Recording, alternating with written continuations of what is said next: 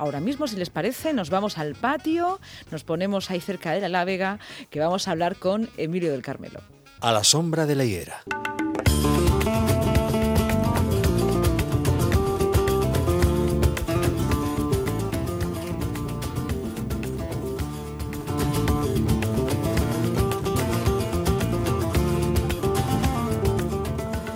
Está con nosotros Emilio del Carmelo. ¿Qué tal? Buenas tardes.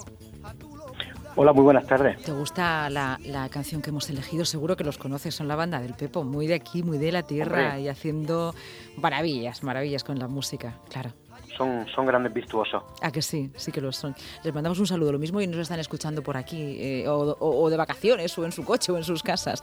Lo mismo están por aquí, pero bueno, nos, nos gustaba mucho tener esta, bueno, esta manera de, darte paso y de saludarte y meternos, yo he hecho, en un patio. Estamos ahí a la sombra de la higuera. ¿Qué árbol más característico de estas zonas eh, semidesérticas y también qué árbol más eh, importante en la vida de, de nuestros antepasados en la región? ¿A que sí?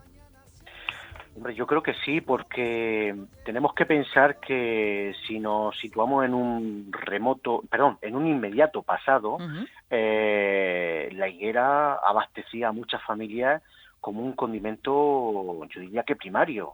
Eh, lo decía mucha gente mayor que, que tenía higos secos, obviamente, de hacerse de, de, los higos frescos que se cogían y se, secaba, y se secaban en cofines de caña, pues la verdad es que eh, el higo forma parte de no solo de la dieta, sino de la necesidad básica para poder salir adelante, porque además es un, un árbol frutal que tiene bastantes variedades a lo largo de este periodo del verano, que es cuando florece, desde la breva, que sería un poco el primero, el más grande, el más gordo o el de mayor tamaño, hasta lo que es la, la eh, los, higos verdales, que son los que aparecen a, principios de septiembre, incluso se extienden un poquito con el verano de los membrillos, se extienden un poquito hasta mediados de septiembre. Pero estamos hablando de un verano productivo precisamente de estas variedades de los, de los higos y muy necesaria en la familia, claro, por supuesto.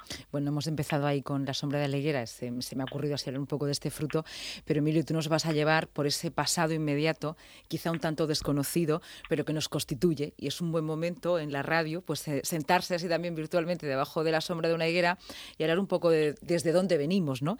Y nos vas a ayudar mucho a, hacerlo. ¿Cómo eran eh, nuestros veranos en la región de Murcia hace, bueno, pues mm, casi un siglo? Bueno, casi un siglo. Eh, eh, vamos a ver, obviamente el factor o el sector o el área, que es importantísimo si se sabe gestionar bien, del turismo no existía como tal, no existía como tal, no tenemos más que pensar en los cuentos de, Washington Irving cuando fue a Granada y se encontró una alhambra que no es la alhambra que tenemos hoy en día, era un poco menos que cuadras de animales. Lo que pasa es que luego surgen los cuentos románticos. A principios del siglo todo funcionaba distinto, funcionaba por el, el calendario religioso y el calendario agrícola. Tienen que ver, perdona que te interrumpa, tienen que ver, tienen que ver el calendario religioso y el agrícola. Sí, tienen mucho que ver. Es decir, tienen que ver tanto en cuanto había una ley no escrita en la antigüedad, en nuestro inmediato pasado, a través del cual el calendario religioso jamás podía interponerse al calendario agrícola. Es decir, si los curas querían tener la iglesia llena o la festividad patronal llena, no podía interferir en, el calendario agrícola. Un ejemplo muy claro, lo que pasa es que luego eh, hay contradicciones, obviamente, hay contradicciones, pero, pero había una especie de línea escrita. El ejemplo más claro lo encontramos en el mundo de los auroros. ¿Cuándo se cantaba la aurora?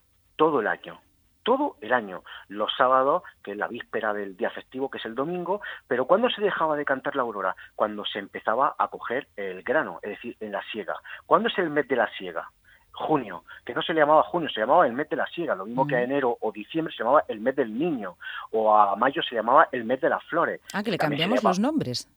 A ver, se utilizaba indistintamente, pero lo que está claro es que el mundo tradicional utilizaba también un léxico particular. Es lo mismo que la astronomía, no perdamos la perspectiva. La gente mayor sabía de astronomía. Nosotros hemos olvidado eh, identificar y sobre todo... Eh, ¿cómo se diría? Codificar las señales del cielo. No sabemos hacerlo ya, pero yo he encontrado gente, por ejemplo, en los campos de mula de Yechar, eh, que, por ejemplo, a la osa mayor le llamaban el trévede es decir, porque formaba como un treve de los que, se pone el hornillo, se pone el fuego, etcétera, etcétera. Es muy curioso. Entonces, claro, eh, nos encontramos con que sí que es cierto que los calendarios estaban ahí, pero procuraban no solaparse. Claro, hay una contradicción muy grande. Si nos vamos a, las festividades, por ejemplo, de ese verano remoto de hace un siglo, nos encontramos que es que el verano está plagado, eh, en el sentido más cariñoso, más tierno y sobre todo más familiar, de, de fiestas tradicionales. No tenemos más que pensar, por ejemplo, San Antonio de Padua, no tenemos más que pensar en San Juan, en San Pedro, partiendo siempre del día 3, que es el Corpus. Luego nos metemos en la Virgen de Agosto, San Roque, San Agustín, San Bartolomé, San Cayetano, y dicen, pero bueno, vamos a ver, eh, no, no pueden solaparse las, eh, las tradiciones agrícolas con las tradiciones festivas, pero sin embargo el verano es lo que permitía, de alguna forma, pues salir un poco de, de, esa, de ese encerramiento provocado por los fríos. A ver, hay una cosa que es fundamental, la agricultura siempre ha tenido oleadas migratorias. Por ejemplo, el trigo más temprano de toda la península ibérica estaba en Cartagena. Conforme la gente cogía el trigo, iba, digamos, evolucionando hacia otras tierras, por ejemplo, Murcia o el campo de Murcia, luego el noroeste de Caravaca para luego ir a La Mancha. Ya, ya al regreso siempre la gente intentaba regresar para las fiestas patronales de su pueblo, con lo cual sí que es verdad lo que decían las personas mayores de que no querían solapar lo tradicional con eh, festivo y religioso, con este caso, en este caso el calendario eh, agrícola. Lo cierto es que parece que hay una adaptación también del calendario religioso al, agrícola. Y esto no sería nuevo porque además calendario religioso eh, no es tan cristiano, sino que es más grecolatino, ¿no? Lo que hubo una transposición y esos dioses grecolatinos era, estaban totalmente insertos a la tierra y los fenómenos atmosféricos. Así que esa coincidencia no se da por casualidad, ¿no? No es casualidad que ahora haya muchas celebraciones, además de que ahora es cuando podían estar en la calle, ¿no? Y bueno, sobre todo para evitar el calor, ¿no? Y, disfrutar un poquito del fresco de, de, la noche. Es por ese motivo porque en los meses de agosto se celebran tantas y tantas celebraciones de pueblos y de santorales. Eh, yo creo que sí, yo creo que sí. Aparte, coincidiendo también, como bien has dicho, si estás donde esclavo, eh, obviamente hay un solapamiento eh, tradicional, diacrónico y sincrónico de lo religioso, entendido como cristiano católico, pero hay, hay un germen donde el elemento de la naturaleza era lo que realmente llevaba al pueblo a, la celebración festiva pero sí que es cierto que es el buen tiempo lo que permite a muchas poblaciones poder celebrar su santoral, su advocación, etcétera, etcétera, etcétera. Eso es indudable. Eso es indudable. El ejemplo más claro lo tenemos, por ejemplo, ese vínculo eh, ciñéndonos un poquito al tema de la naturaleza y la festividad, lo encontramos, por ejemplo, en, el Día de San Juan. El Día de San Juan es un día mágico, eh, bueno, tenemos eh, ese solsticio, eh, tenemos la noche más corta, pero son es una noche donde hay ritos purificadores. Es la bendición del agua, es los siete baños que deben tener las mujeres para poder ser fértiles. ¿Siete? también incluso, sí, sí, además un ah. número mágico un ah, número mágico. ¿ah, Son siete baños para recibir el, don de la fertilidad, coincidiendo incluso con, el, con San Antonio, que es diez días antes. San Antonio es el que eh, bendecía a las mujeres para, eh, bueno, para poder ser fértiles, ¿no? Con una oración que hay tradicional hacia San Antonio, lo cual también tiene mucho que ver con los exvotos que existían en, la época romana y griega para pedir precisamente ese don de la fertilidad. Pero es que también no lo encontramos, por ejemplo, en San Pedro, si nos vamos a, eh, por unir San Pedro con San Juan. Eh, el rito purificador del fuego eh, lo encontramos en, el Perico y la Perica, por ejemplo, de Campo López, en, el término de Lorca, pero también lo encontramos, por ejemplo, en Mazarrón, en la Huerta de Murcia, y es el fuego, lejos de lo que podamos pensar, es tan importante como el agua. Hablando del agua, bueno, pues vamos a otra fecha, para que la gente no piense que hay trampa o cartón. El Día del Carmen. En, a principios de siglo, el Día de la Virgen del Carmen era el primer baño para muchas mujeres. Y ustedes dirán, pero bueno, ¿y para el hombre? No, no, no, no para muchas mujeres. Lo que sí es cierto, estoy observando que las mujeres nos, nos teníamos que bañar mucho, ¿no? Siete baños para la fertilidad, siete baños en el, Carmen también. Bueno, las mujeres eh, se tenían que bañar más que el hombre, ¿no? Eh, bueno, eh, ¿Mm? antiguamente digamos que la higiene no era tanta como... En general se bañaba un poco, ¿no? Se bañaba un poco, pero eso responde a un ritual. Entonces los rituales es como cuando, por ejemplo, decidimos hacer el Día de San Juan eh, a, hacer el vino de nueces, ¿no? El vino de mm. nueces se hace la noche de San Juan con nueces verdes y entonces se abre el día de Nochebuena. Es un rito que coincide con dos fechas clave del mundo del solsticio.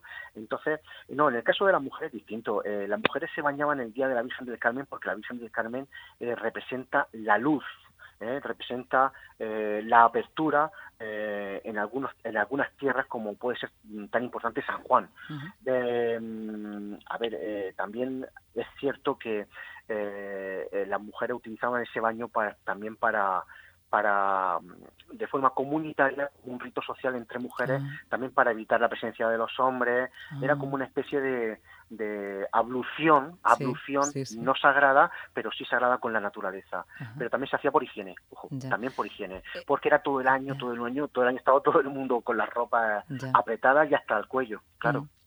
Oye, y una cosa, bueno, de esto hablaremos también larga atendidamente, ¿no? En los próximos programas nos centraremos a lo mejor en un objeto o en, un, en una música, en una comida.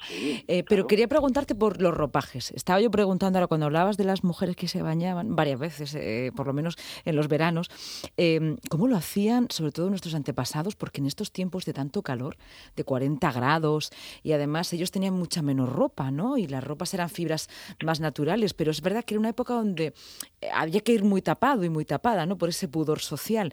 ¿Cómo lo hacían para no deshidratarse? Porque ahora mismo a nosotros nos estorba todo, ¿no? Sí, es cierto, pero también es verdad, también es verdad que existían métodos para evitar la deshidratación. No solo está eh, lo que, bueno, todos los radioyentes conocen como es el agua de la cántara. La cántara por naturaleza hace un agua fresca. Le pasa, la, cántara sería un poco, eh, sería la, proyección del aljibe. El aljibe en el fondo lo que hace es depositar los gránulos de tierra del agua en el fondo creando una capa de agua limpia y fresca. Por lo mismo le pasa a la cántara, por eso es su pura. Pero también existían otros métodos. Por ejemplo, eh, eh, el anís paloma, que todos conocemos, no es ni más ni menos que un chorrito de anís que se le echa un culo de, un vaso y se le, se le vierte agua, generalmente fresca, que la cántara lo hacía muy fresco y eso evitaba también la deshidratación. ¿El anís paloma, eh, a ver, ¿el anís paloma mm, mm, evita la deshidratación? Sí, sí, sí, porque ah. es muy fresco, porque ah. el, sabor anisado, eh, el sabor anisado de, que deja en el agua, eh, eh, del, anís propiamente dicho, lo que hace es cortarte la sensación de sequedad y se utilizaba también bastante. Luego también había otros métodos que decían los más mayores que una copa de coña también te quitaba la sed, pero bueno, eso, eso es relativo. Como empezaras con el anís paloma y la copa de coña, la sed, claro, claro, te quitaría la sed, pero te iban, a dar otras cosas, pero bueno, sí.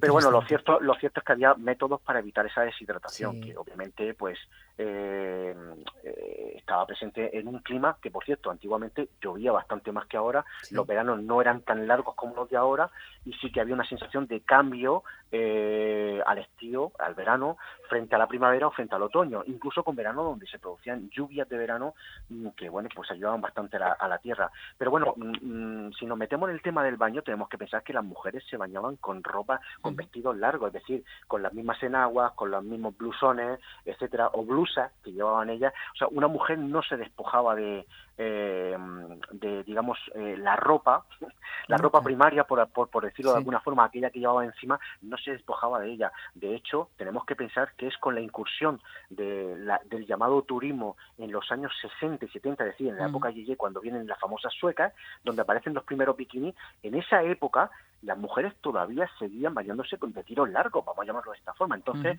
ese pudor, por supuesto, es una convención social. Esa convención social ha durado, por supuesto, hasta, hasta, bien cercano a nuestros días.